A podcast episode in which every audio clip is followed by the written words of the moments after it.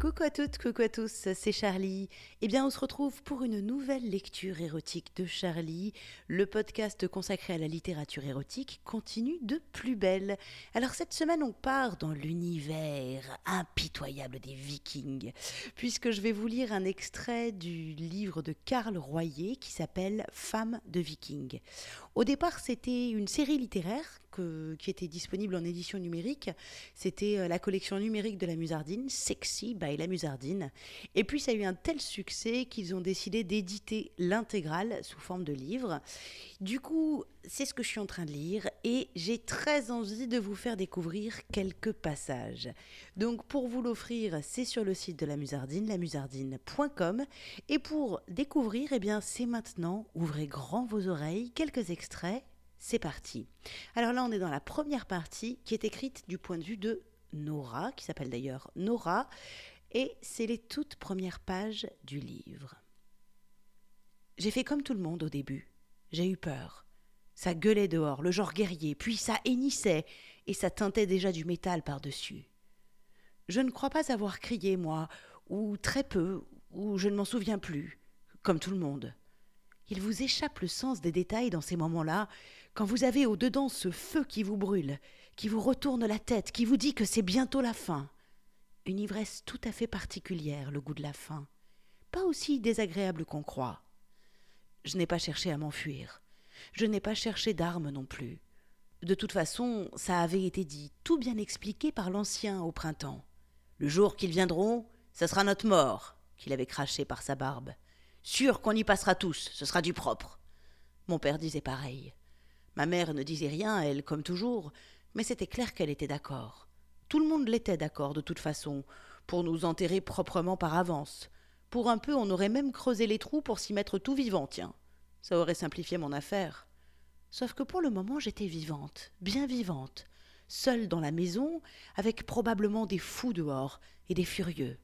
Alors oui, j'avais peur. Je tremblais jusqu'à l'os. À un moment, comme les bruits se rapprochaient, des bruits terrifiants du genre que font les gens qui meurent, je me suis roulée en boule. Littéralement, j'entends entre le lit et le petit foyer aux marmites. C'était ridicule, je le savais, parce que nulle part dans notre bicoque de bois je n'avais d'endroit où me cacher vraiment, même moi et mes cinquante kilos. Il y eut un grand fracas qui me fit oublier même l'écharde sur le champ. Je couinai cette fois, mais à peine et très furtivement, puis je retins mon souffle. Les murs vibrèrent longtemps, surtout celui qui donnait sur la place. J'ai pensé qu'on venait de jeter quelque chose ou quelqu'un contre la façade de notre petite maison. Des pas suivirent, lourds, et des exclamations aussi, dans une langue que je ne connaissais pas. Mais c'était du grave, du viril, et derrière toujours du métal, tranchant, cliquetant. J'étais figée, tout d'un coup lourde comme l'air épais et humide des mois de septembre. Peut-être que j'allais disparaître au travers du plancher à force de lourdeur, d'épaisseur. Ça aurait été trop beau. Un espoir de fou. Il s'envola l'espoir, aussi vite qu'il était venu, avec les gonds et tout le bois de la porte.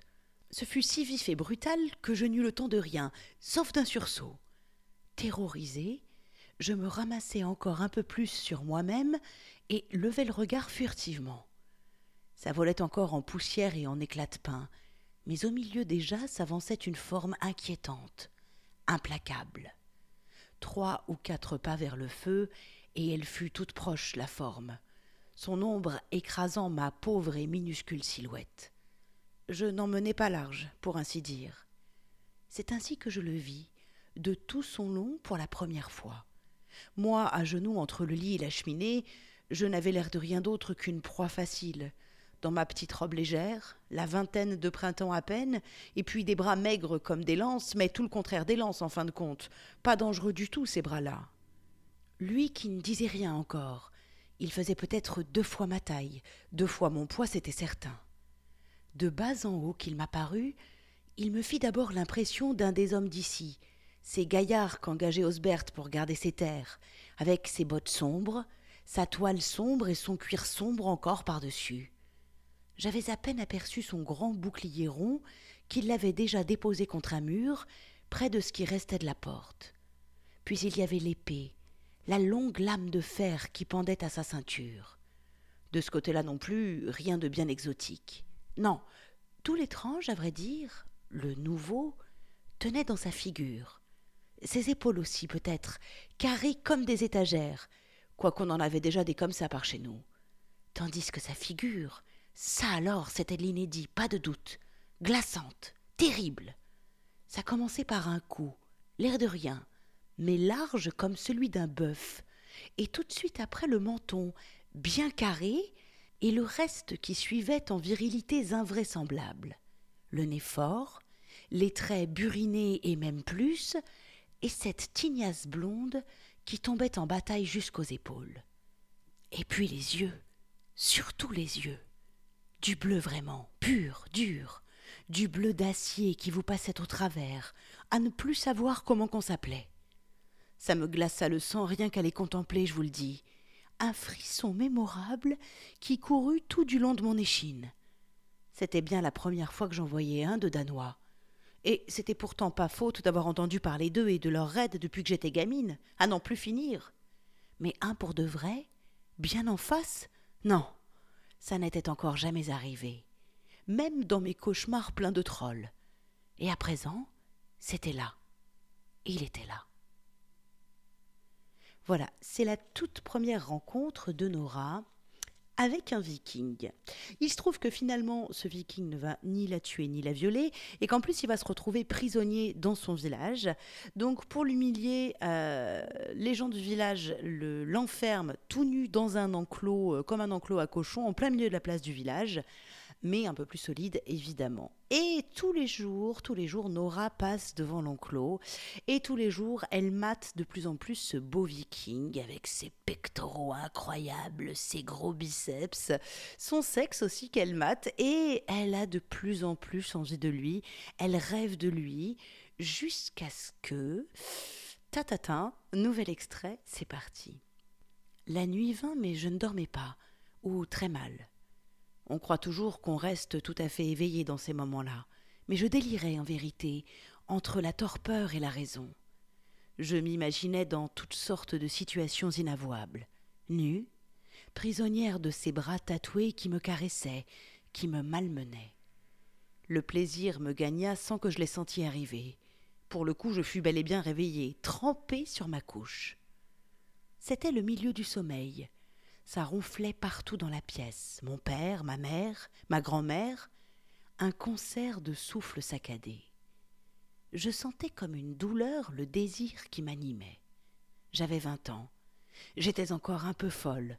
Alors je me levai sans réfléchir. J'enfilai ma robe, restai pieds nus. Tout doucement, comme une voleuse, je sortis dans l'ombre de la place. On peut dire que ce fut l'action la plus irréfléchie de ma vie. Même par chez nous, du côté de Dera, les soirs étaient doux en été. Une légère brise fit voler mes cheveux et le bas de ma robe dès les premiers pas, mais je ne m'y arrêtai pas et filai droit devant. Tout dormait alentour. Tout était silencieux. C'était ma chance. Jusqu'au moment où je pénétrai dans l'enclos du prisonnier, aucune question, aucune hésitation ne vint bousculer mes plans. Il était clair qu'une force supérieure me tenait, qui inhibait ma raison. Il était clair qu'il aurait pu m'étrangler sur place, mon Danois, me trouvant là en pleine nuit. Alors on m'aurait découverte au matin et on se serait demandé longtemps ce qui avait bien pu se passer sur la place du village. À cela non plus je ne pensais pas. Folle, je vous le dis. Il dormait allongé sur la terre. Sa nuque reposait contre un barreau, oreiller de fortune pas confortable pour un sou, mais il avait néanmoins l'air paisible. Je l'avais tout près de moi enfin, et seules les étoiles éclairaient sa silhouette énorme, étendue à la merci de mes regards. Je cherchais aussitôt son sexe au milieu de l'ombre. Plus que tout, c'était lui que je voulais revoir, détaillé à nouveau. Je fis un pas pour m'en rapprocher. Un pas de trop. L'homme sentit ma présence. Il se réveilla en sursaut. Sans un mot mais avec agilité, il replia ses jambes et se dressa gigantesque dans l'enclos. Ses yeux attrapèrent les miens. Je ne reculai pas, aimanté que j'étais par sa présence barbare. Il me sourit comme au jour précédent. Il ne parut nullement étonné. Avais-je été si prévisible si facile à séduire? Je. Je devais venir, c'était plus fort que tout, que je lui soufflai en guise d'excuse.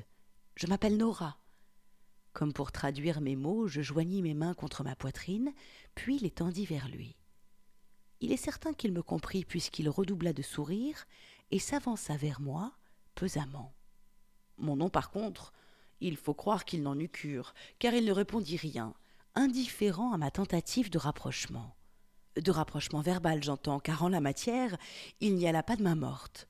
Il balaya d'un geste mes bras tendus et fut sur moi, ou tout comme, son torse à quelques centimètres à peine de mon visage.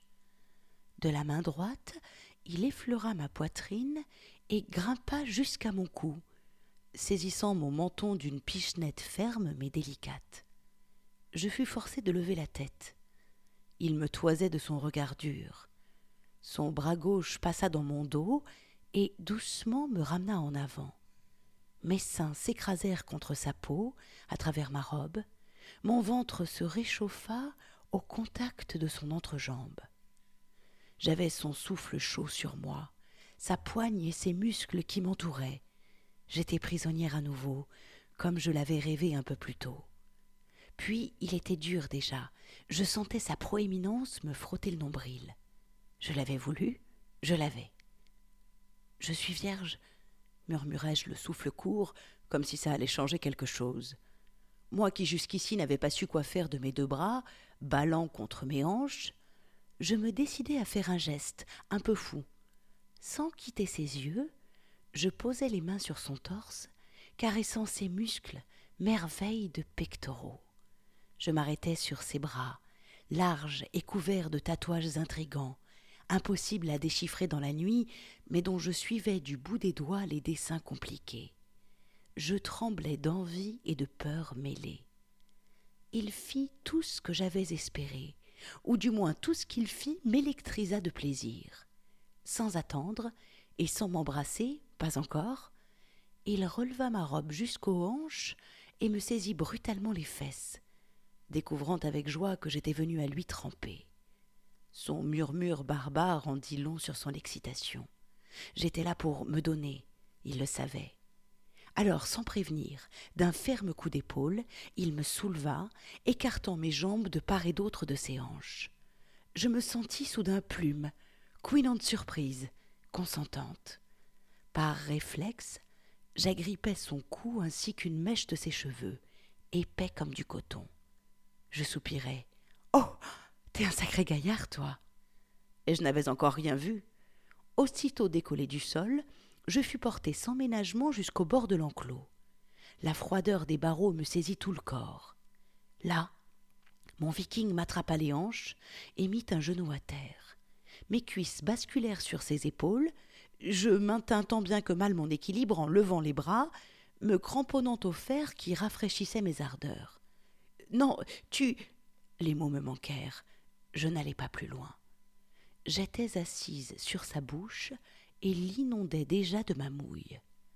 Comme il cherchait la meilleure position, son nez me titilla le clitoris, m'arrachant un long gémissement.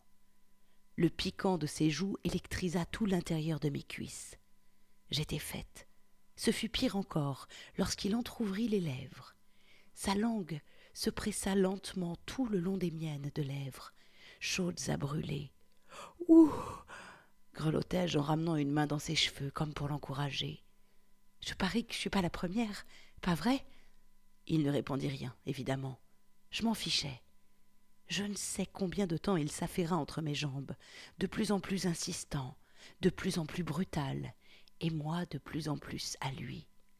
Il me mangea littéralement la chatte, me bouffa jusqu'à me faire hurler, mais toujours en dedans, en me mordant les lèvres.